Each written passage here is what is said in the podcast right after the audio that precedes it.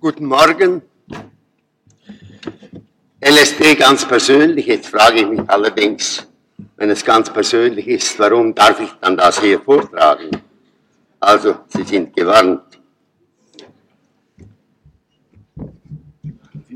So.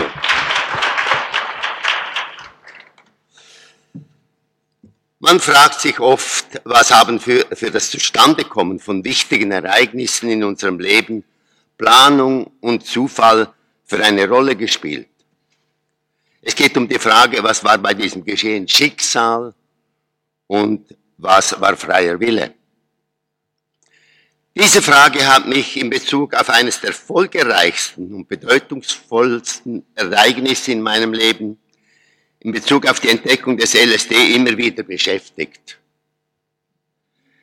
Damit dieses Ereignis eintreten konnte, mussten in meinem Leben an verschiedenen Stellen die Weichen in ganz bestimmte Richtung gestellt werden.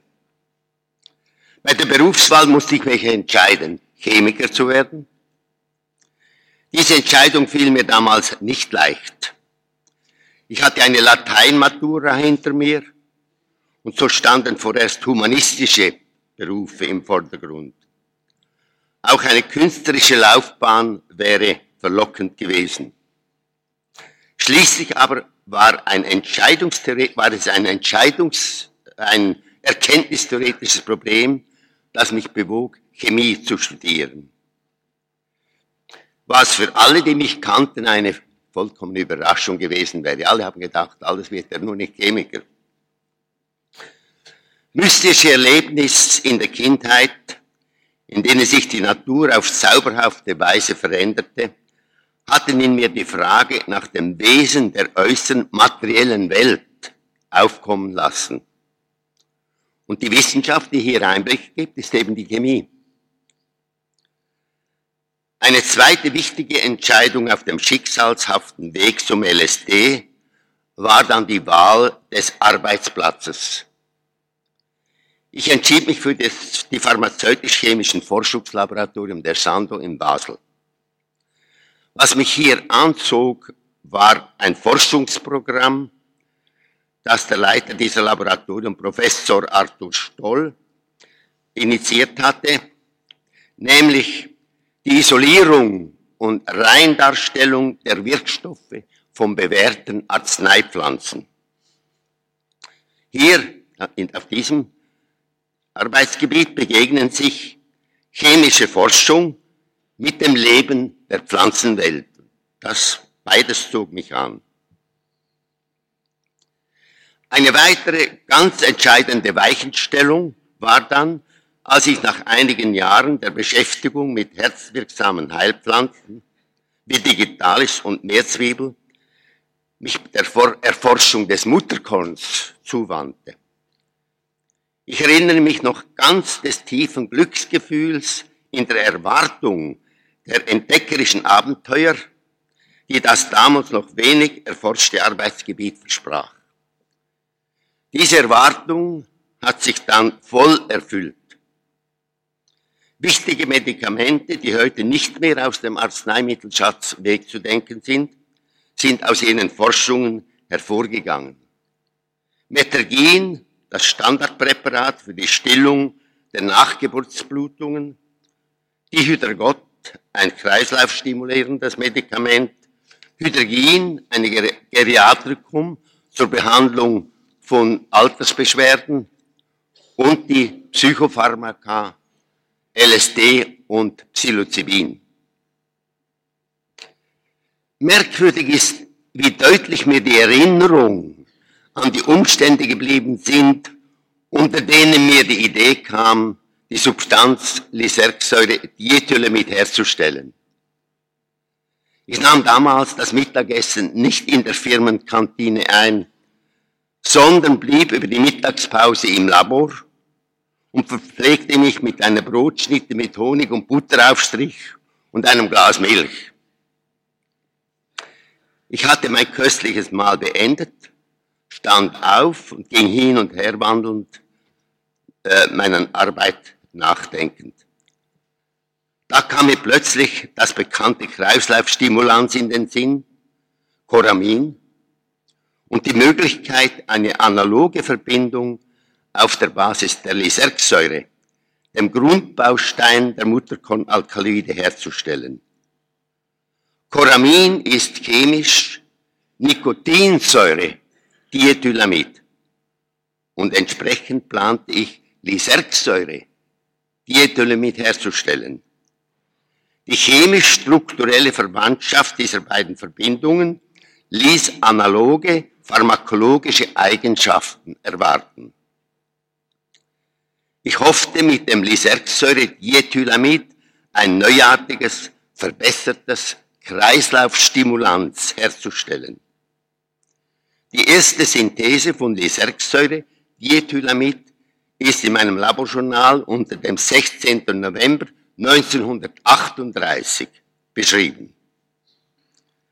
Die Substanz Lysergsäure Diethylamid, die unter der Bezeichnung LSD dann weltweit bekannt geworden ist, ist also ein Produkt rationaler Planung.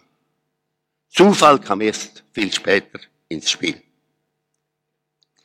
Die neue Verbindung kam routinemäßig ins biologisch-medizinische Laboratorium zur pharmakologischen Untersuchung. Im Untersuchungsbericht wurden außer einer starken Wirkung auf den Uterus und eine gewisse Unruhe der Versuchstiere in der Narkose keine Effekte erwähnt, die auf choraminartige Wirkungen auf den Kreislauf hätten hinweisen können. Die neue Substanz wurde deshalb weil pharmakologisch uninteressant, keinen weiteren Tests unterworfen und aus der Untersuchung gezogen. Erst fünf Jahre später kam mir merkwürdigerweise wieder in einer kreativen Mittagspause. Ich weiß noch ganz genau, wo ich gestanden bin, als mir diese Idee kam. Lysergsäure-Diethylamid für eine erweiterte pharmakologische Prüfung noch einmal herzustellen. Es war nur ein, mehr ein Gefühl, das mich bewog zu diesem außergewöhnlichen Schritt. Denn auf einmal, denn auf einmal ausgeschiedene Verbindungen wurde in der Regel nicht mehr zurückgegriffen. Bei dieser erneuten sozusagen gefühlsmäßig begründeten Wiederholung der Synthese des Lysergsäure-Diethylamid hatte der Zufall die Möglichkeit, ins Spiel zu kommen.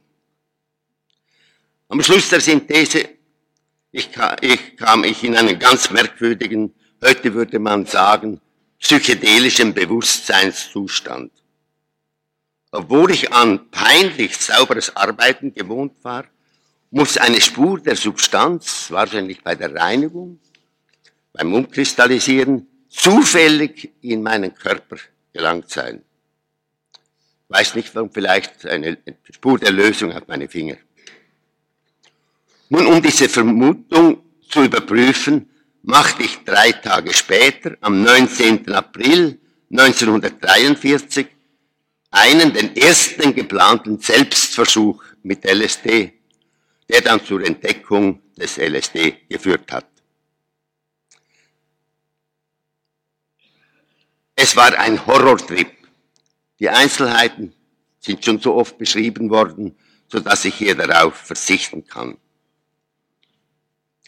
Aus der persönlichen Perspektive betrachtet wäre ein Eingreifen des Zufalls, des, die ohne ein Eingreifen des Zufalls die psychedelische Wirkung des Lysergsäure-Diethylamids nicht entdeckt worden.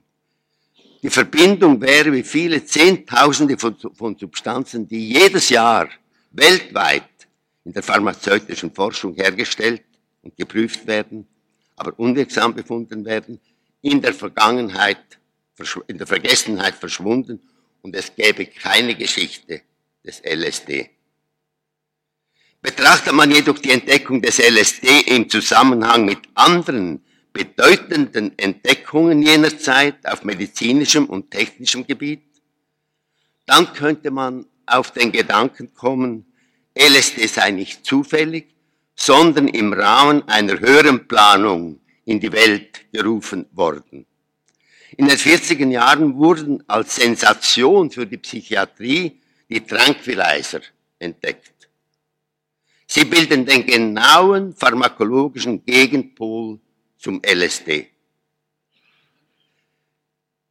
Wir, äh, sie, beru sie beruhigen, wie ihre Bezeichnung ausdrückt, und decken psychische Probleme zu, während LSD sie offenlegt und so der therapeutischen Behandlung zugänglich macht. Zur gleichen Zeit wurde die Kernenergie technisch nutzbar gemacht und die Atombombe hergestellt.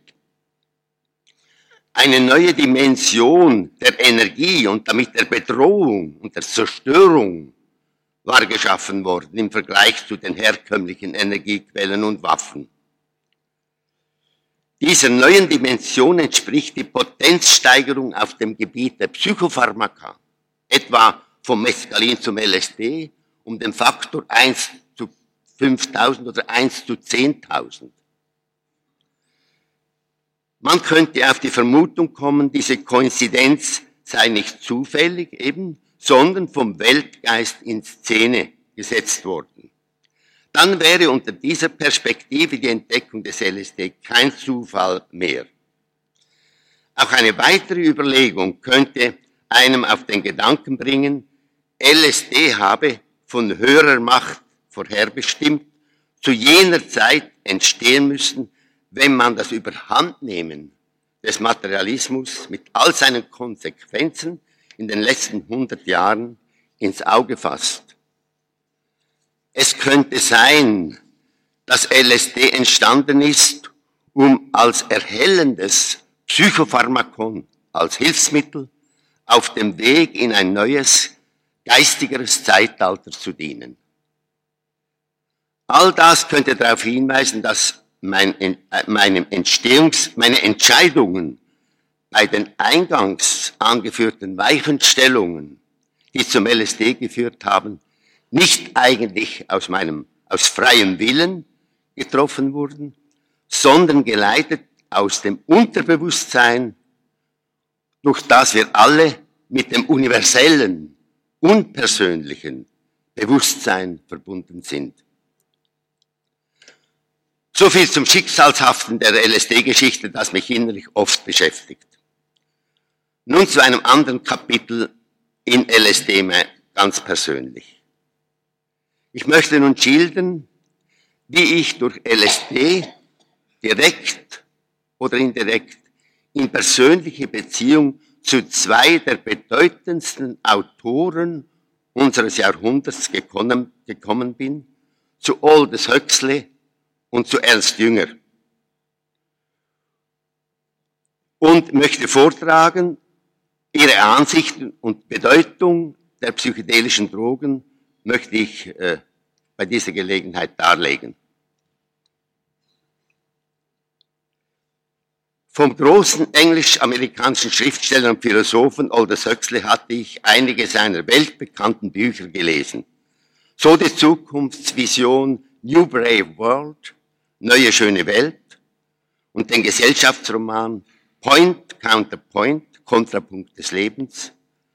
Von besonderer Bedeutung für mich waren aber die beiden in den 50er Jahren erschienenen Bücher The Doors of Perception, die Tore der Wahrnehmung und Heaven and Hell, Himmel und, Himmel und Hölle, in denen Huxley sich mit seinen Erfahrungen mit Mescalin auseinandersetzt.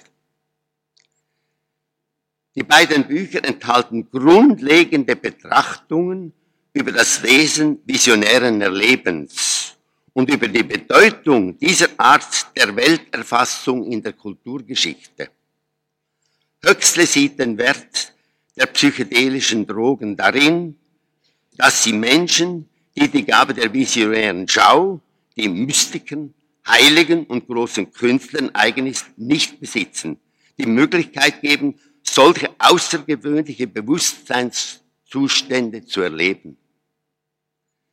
Diese Drogen sind für ihn Schlüssel, die neue Pforten der Wahrnehmung zu öffnen vermögen. Chemische Schlüssel neben anderen bewährten, aber mühsameren Türöffnern wie Meditation, Isolation, Fasten oder gewisse Yoga-Übungen.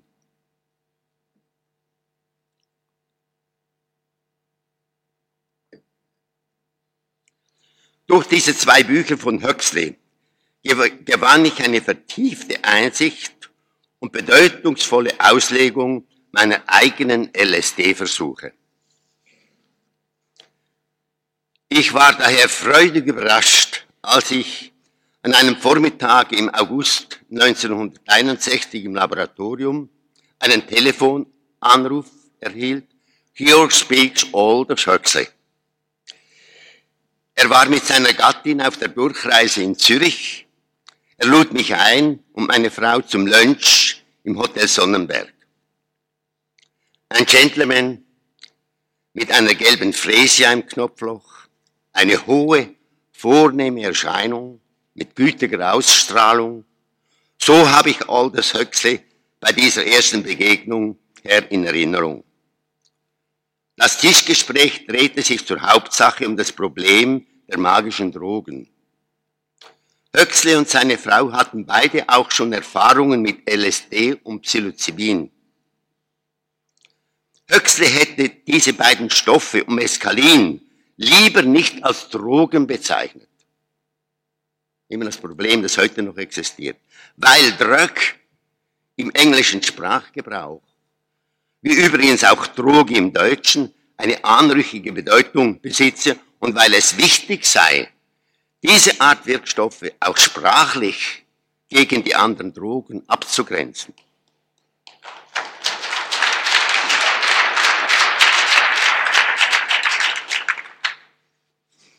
Versuche unter Laboratoriumsbedingungen mit Halluzinogenen, wie die Psychedelika damals noch meistens genannt wurden, hielt Huxley für wenig sinnvoll, da die Umgebung aus, von ausschlaggebender Bedeutung sei.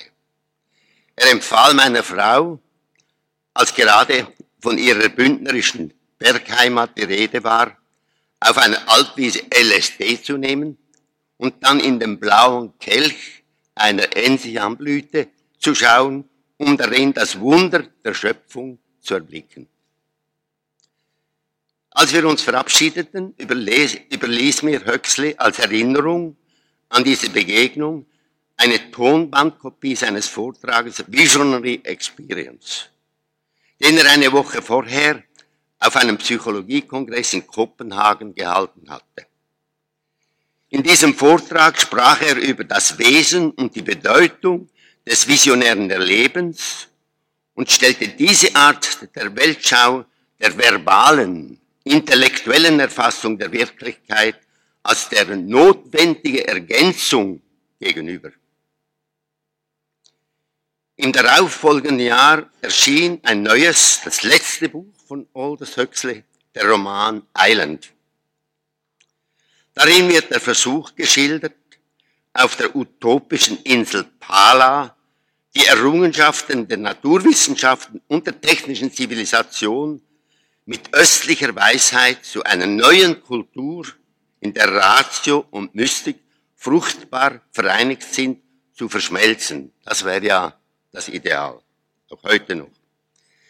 Im Leben der Bevölkerung von Pala spielt eine magische Rolle die aus einem Pilz gewonnen wird, die Moksha-Benzin eine bedeutende Rolle. Moksha bedeutet Erlösung, Befreiung. Ihre Anwendung ist auf entscheidende Lebensabschnitte beschränkt. Die jungen Menschen auf Pala erhalten sie bei, der Ein bei Einweihungsreden. Sie wird dann in der Mitte des Lebens, in, Lebens, in Lebenskrisen, im Rahmen eines psychotherapeutischen Gesprächs verabreicht. Und Sterbenden erleichtert sie das Verlassen des irdischen Leibens und den Übergang zum anderen Sein. Huxley sandte mir ein Buch, ein Exemplar dieses Buches mit der handschriftlichen Eintragung du Dr. Albert Hoffmann, the original discoverer of the Moksha Medicine from Aldous Huxley. Das Buch bewahre ich als Kostbarkeit natürlich. In einem der Briefe, die ich von ihm erhielt, im Brief vom 29. Februar 1962 steht ein Satz, der eine mir besonders wichtig scheinende Ermahnung enthält. Essentially, this is what must be developed. The art of giving out in love and intelligence what is taken in from vision and the experience of self-transcendence and solidarity with the universe. Das ist es im Wesentlichen, was wir weiterentwickeln müssen. Die Kunst, mit Liebe und Intelligenz das weiterzugeben, was wir in der Vision und in der Erfahrung der Selbsttranszendierung und des Einsseins mit dem Universum aufgenommen haben. Ende Zitat. Im Spätsommer 1943 war ich an der Jahrestagung der World Academy Art and Science in Stockholm, oft mit Aldous Huxley zusammen, waren beide Mitglieder dieser Vereinigung. An den Sitzungen der Akademie waren es seine Vorschläge und Diskussionsbeiträge, die durch Gehalt und Form den Gang der Verhandlungen prägten. In Ergänzung des Themas World Resources, das war das Kongressthema, in Ergänzung machte Huxley den Vorschlag, das Problem Human Resources, die Erforschung der Schließung der im Menschen verborgenen, ungenutzten Fähigkeiten in Angriff zu nehmen. Eine Menschheit mit höher entwickelten geistigen Fähigkeiten, mit erweitertem Bewusstsein der unfassbaren Wunder des Seins, müsste auch die biologischen und materiellen Grundlagen ihrer Existenz auf dieser Erde besser erkennen und beobachten können. Vor allem für den westlichen Menschen mit seinem hypertrophierten Rationalismus wäre deshalb die Entwicklung und Entfaltung der Fähigkeit, die Wirklichkeit direkt von Worten und Begriffen unverstellt, gefühlsmäßig zu erleben, von evolutionärer Bedeutung. Als eines der Hilfsmittel für die Erzielung, für die Erziehung in dieser Richtung betrachtete Huxley auch die psychedelischen Drogen. Der ebenfalls am Kongress teilnehmende englische Psychiater Humphrey Osmond, der den Terminus Psychedelic, Psychedelika geprägt hat, unterstützte Huxley mit seinem Bericht über sinnvolle Anwendungsmöglichkeiten der Psychedelika. Die Tagung in Stockholm war meine letzte Begegnung mit Aldous Huxley. Sein Äußeres war schon von seiner schweren Krankheit gekennzeichnet. Aber seine geistige Ausstrahlung war unverändert geblieben. Am 22. November desselben Jahres 1963, am Tag, an dem Präsident Kennedy ermordet wurde, starb Aldous Huxley. Seine Frau Laura von seiner Frau Laura erhielt ich eine Kopie ihres Briefes an Julian Huxley, in dem sie ihrem Schwager über den letzten Tag ihres Gatten berichtete. Die Ärzte hatten sie auf ein dramatisches Ende vorbereitet, weil bei Krebs der Atemwege die Schlussphase meistens mit Krämpfen und Erstickungsanfällen verbunden ist. Er verschied aber ruhig und friedvoll. Er hatte am Vormittag als er schon so schwach war, dass er nicht mehr sprechen konnte, auf ein Blatt Papier geschrieben, LSD, Triad, Intramuscular, 100 Mikrogramm. Frau Höxley verstand, was damit gemeint war und machte ihm die gewünschte Injektion. Sie verabschiedete ihm die Moksha-Medizin. Frau Höxley sandte mir auch eine Kopie des Papierblattes mit diesen letzten Schriftzügen und mit dem letzten Wunsch dieses großen Menschen. Huxley hat von dem, was er in Eiland beschrieb, die Anwendung der Moksha-Medizin als Hilfsmittel beim großen Übergang von selbst praktiziert. Sein überzeugter Einsatz für die psychedelischen Drogen ist ihm auch von einem großen Teil seiner Freunde und Leser übel genommen worden. Man sagt, das habe ihm auch den Nobelpreis gekostet.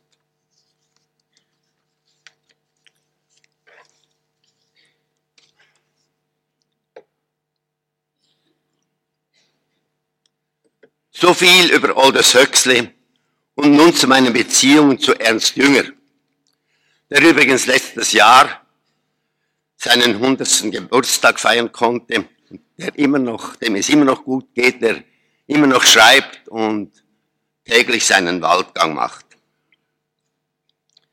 Das erste Buch dieses Autors, sein Tagebuch aus dem Ersten Weltkrieg, in Stahlgewittern, las ich Ende der 20er Jahre in der Offiziersschule der Schweizer Armee als Pflichtlektüre. Das zweite Buch, das mir später von diesem Autor in die Hände kam, Das abenteuerliche Herz, war für mich eine große Überraschung.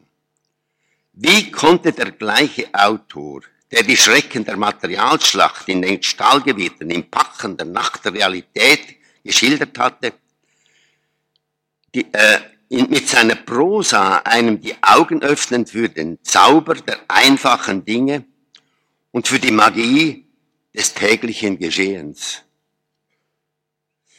Ich nehme dieses Buch seit mehr als 50 Jahren immer wieder zur Hand. Da sind, sind meisterhafte Schilderungen von Blumen, Tieren, von Träumen, von einsamen Gängen, auch Gedanken über den Zufall, über das Glück, über die Farben und andere Themen, die unmittelbaren Bezug zu unserem persönlichen Leben haben. Hier werden uns die Augen, die durch alltägliche Gewöhnung abgestumpft sind, wieder voll geöffnet. Und das in allem vorhandene Wunder, das heißt das nicht weiter Erklärbare, wird in seiner beglückenden oft auch erschreckende Bedeutung offenbar. Ich bin bei dieser Lektüre oft in Stimmungen geraten, die mich an das mystische Erleben in der Kindheit und an die Erfahrung, Erfahrungen im LSD-Rausch erinnerten.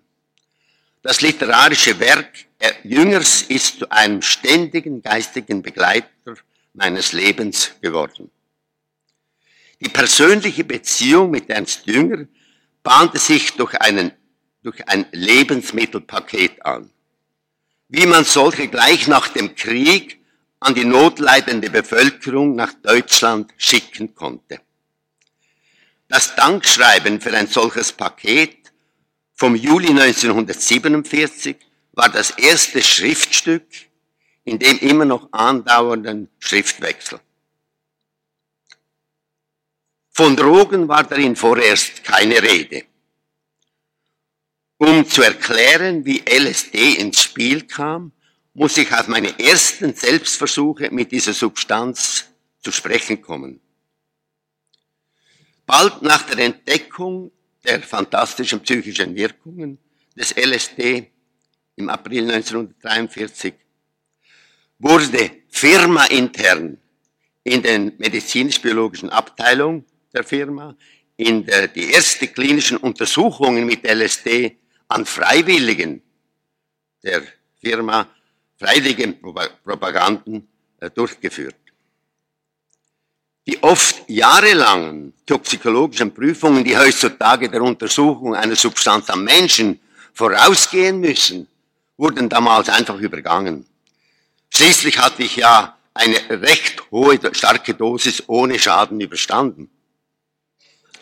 Zudem betrugen die Dosen, die hier angewendet wurden, nur ein Fünftel oder Zehntel der in meinem Pionierversuch verwendeten Menge, nämlich nur 0,05 bis 0,025 Milligramm. Ich beteiligte mich selbstverständlich auch an dieser Untersuchung, dieser ersten klinischen Prüfung, die während der Arbeit in der Zwischenzeit im Labor durchgeführt wurde. Auch unvorstellbar heutzutage. Dabei erlebe ich recht drastisch, was für eine entscheidende Bedeutung der äußere Rahmen die Umgebung für das psychedelische Erleben besitzt. In dem durch LSD induzierten Bewusstseinszustand erlebte ich damals so recht die Kälte und Hässlichkeit der mich umgebenden technischen Welt. Und die Kollegen, die da in ihrem weißen Mäntel herumgingen, schienen mir einer sinnlosen Tätigkeit nachzugehen.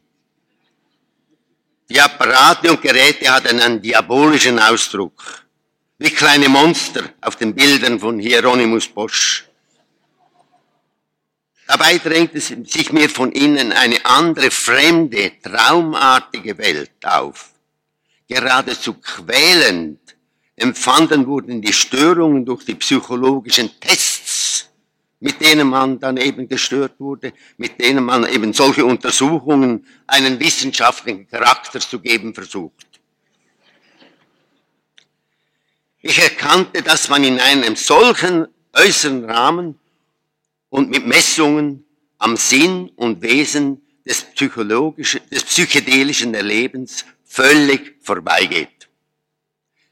Ich bekam Lust, die Erforschung der LSD-Wirkungen in musischer Atmosphäre, in einer schönen Umgebung und in anregender Gesellschaft weiterzuführen. Und ich dachte sofort an Ernst Jünger.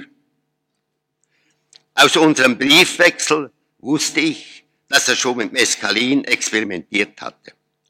Er stimmte meinem Vorschlag, gemeinsam einen LSD-Versuch durchzuführen, sogleich zu.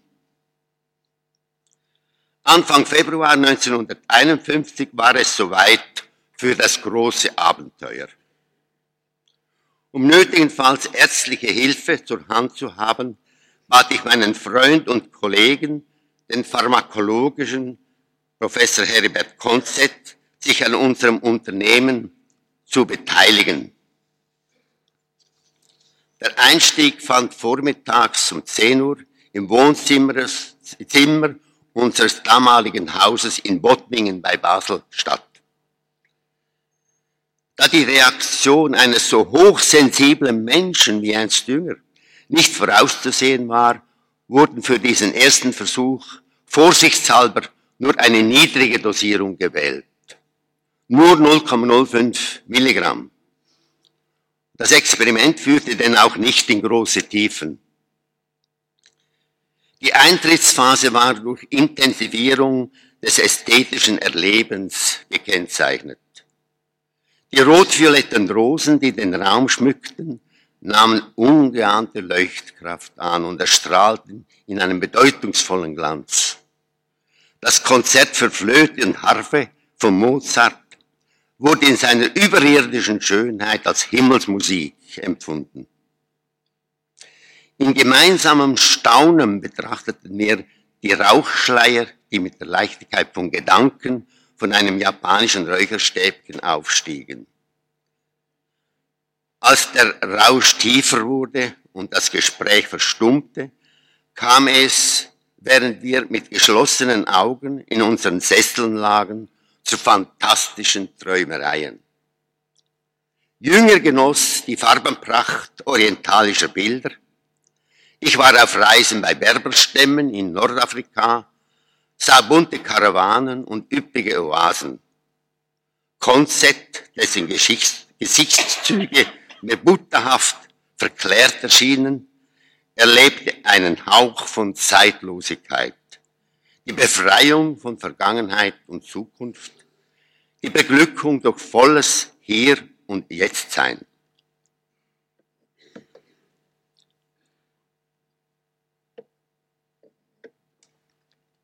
Dieser Ausflug war durch die Gemeinsamkeit und Parallelität des Erlebens, das wir als tief beglückend empfanden, gekennzeichnet. Alle drei hatten wir uns der Pforte zu einer mystischen Seinserfahrung genähert. Diese Pforte öffnete sich aber nicht. Die Dosis war zu niedrig gewählt worden. In Verkennung dieser Ursache meinte Ernst Jünger mit der Hoch, dieser Ernst Jünger, der mit hochdosiertem Mescalin in tiefere Bereiche vorgestoßen war, Verglichen mit dem Tiger Mescalin ist der LSD doch nur eine Hauskatze. Nach späteren Versuchen mit höheren Dosen hat er diese Ansicht dann gründlich geändert. Um, um eine vergleichbare Wirkung, psychische Wirkung zu erzeugen, braucht es ja 5000 bis 10.000 Mal mehr Mescalin. Das erwähnte Beispiel mit den Räucherstäbchen hat Jünger in seiner Erzählung Besuch auf Godenholm, in der auch tiefere Erfahrungen des Drogenrausches mitspielen, literarisch verarbeitet. In den folgenden Jahren besuchte ich Ernst Jünger gelegentlich in Wilflingen, wohin er von, von Ravensburg übergesiedelt war. Oder wir trafen uns in der Schweiz, bei mir in Bottmingen oder im Bündnerland. Durch das gemeinsame LSD-Erlebnis waren unsere Beziehungen enger geworden. In unseren in Gesprächen und in unserer Korrespondenz bildeten Drogen und damit zusammenhängende Probleme ein Hauptthema, ohne dass wir vorerst wieder zu praktischen Experimenten schritten. Aus unserer damaligen Korrespondenz möchte ich hier nur zwei kurze Abschnitte zitieren. In meinem Brief vom 16. Dezember 1961 gab ich zu bedenken, Zitat, ein weiterer beunruhigender Gedanke, der sich aus der Beeinflussbarkeit höchster geistiger Funktionen unseres Bewusstseins durch eine minimale Spur einer Substanz ergibt, betrifft die Willensfreiheit. Die hochaktiven Psychotropen psychotropen Wirkstoffe wie LSD und Psilocybin besitzen in ihrem chemischen Bau eine sehr nahe Verwandtschaft mit körpereigenen Substanzen, die im Gehirn vorkommen und bei der Regulierung seiner Funktionen eine wichtige Rolle spielen. Es ist also denkbar, dass durch irgendwelche Störungen im Stoffwechsel anstelle des normalen Neurohormons eine Verbindung mit von der Art des LSD oder Psilocybins gebildet wird, die den Charakter der Persönlichkeit, ihr Weltbild und ihr Handeln verändern und bestimmen können. Eine Spur eines Stoffes, über dessen Entstehung und Nichtentstehung in unserem Körper wir mit unserem Willen nicht befinden können, vermöchte unser Schicksal zu formen. Solche biochemischen Überlegungen könnten zu dem Satz geführt haben, den Gottfried Benn in seinem Essay Provoziertes Leben zitiert. Gott ist eine Substanz, eine Droge.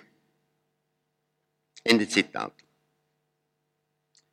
In der Antwort von Ernst Jünger in seinem Brief vom 27. Dezember 1961 steht unter anderem, ich zitiere, deutet sich an, dass wir sowohl auf dem Gebiet der Physik wie auch auf dem der biologischen Verfahren zu entwickeln beginnen, die nicht mehr als Fortschritt im herkömmlichen Sinne aufzufassen sind, sondern in der Evolution, in die Evolution eingreifen und über die Entwicklung der Spezies hinausführen. Ich vermute, dass es ein neues Zeitalter ist, das evolutionär auf die Typen zu wirken beginnt. Unsere Wissenschaft mit ihren Theorien und Erfindungen ist demnach nicht die Ursache, sondern eine der Konsequenzen der Evolution. Der Wein hatte seinerzeit bereits viele verändert, hatte neue Götter und eine neue Humanität mit sich gebracht. Aber der Wein verhält sich zu den neuen Mitteln wie LSD, wie die klassische zu der modernen Physik. Erproben sollte man diese Stoffe nur in kleinen Gremien. Dem Gedanken Huxleys, dass hier den Massen Möglichkeiten zur Transzendenz gegeben werden könnten, kann ich nicht beipflichten. Es handelt sich hier ja nicht um tröstliche Fiktionen, sondern um Realien, wenn wir die Sache ernst nehmen. Und da genügen wenige Kontakte zur Legung von Bahnen und Leitungen. Ende Zitat aus dem Brief. Jünger vertritt hier also die Meinung, das neue Bewusstsein könne sich nicht durch den Massenkonsum von Psychedelika ausbreiten, sondern das müsse über eine Elite geschehen. Solche theoretische Erörterungen über die magischen Drogen haben wir dann durch praktische Versuche ergänzt. Einer davon, der dem Vergleich von LSD mit Psilocybin diente, fand im Frühjahr 1962 statt. Die passende Gelegenheit hierzu bot sich im Hause Jüngers in der ehemaligen Oberförsterei des Stauffenbergschen Schlosses in Wilflingen. An diesem Psilocybin-Symposium beteiligte sich außer meinem bereits erwähnten Freund, dem Pharmakologischen Heribert Konzett, auch der Islamwissenschaftler Rudolf Gelbke.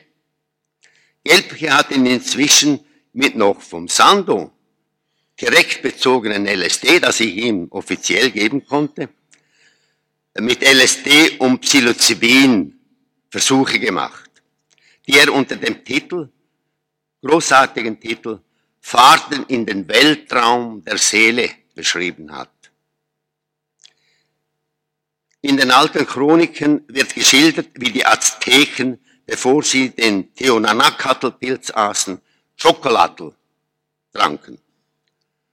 So servierte uns Frau Lieselot Jünger zur Einstimmung gleichfalls heiße Schokolade. Dann überließ sie die vier Psychona Psychonauten ihrem Schicksal. Wir waren in einem gediegenen Wohnraum mit dunkler Holzdecke, weißem Kachelofen und Stielmöbeln versammelt. An den Wänden hingen alte französische Stiche. Auf dem Tisch stand ein prächtiger Tulpenstrauß.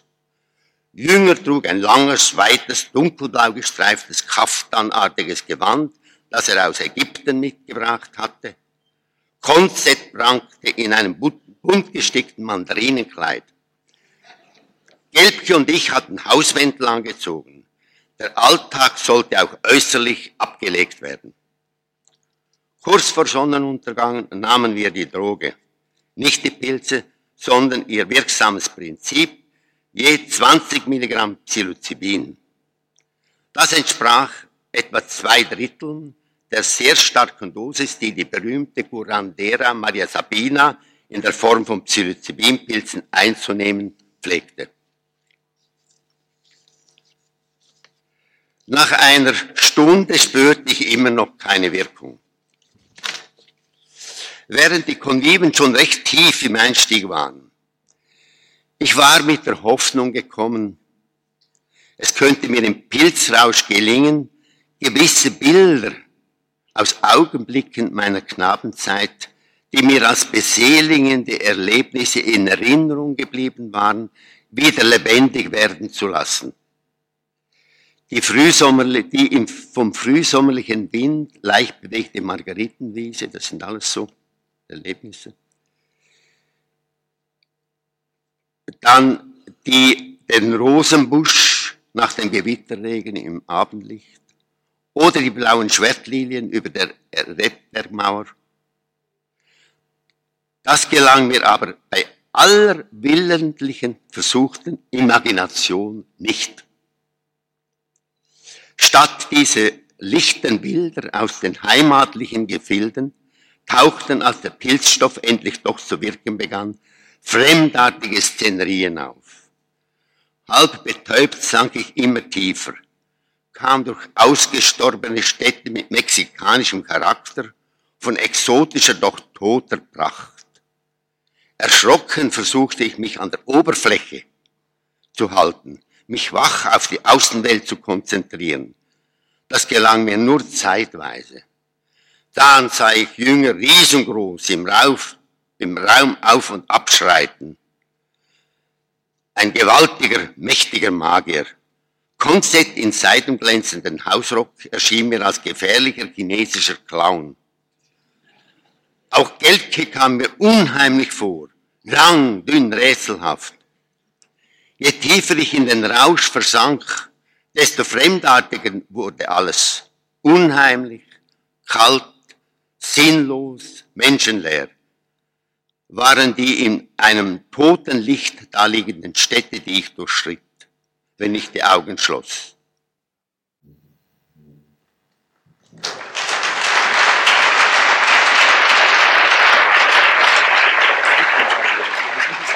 Nein, nein.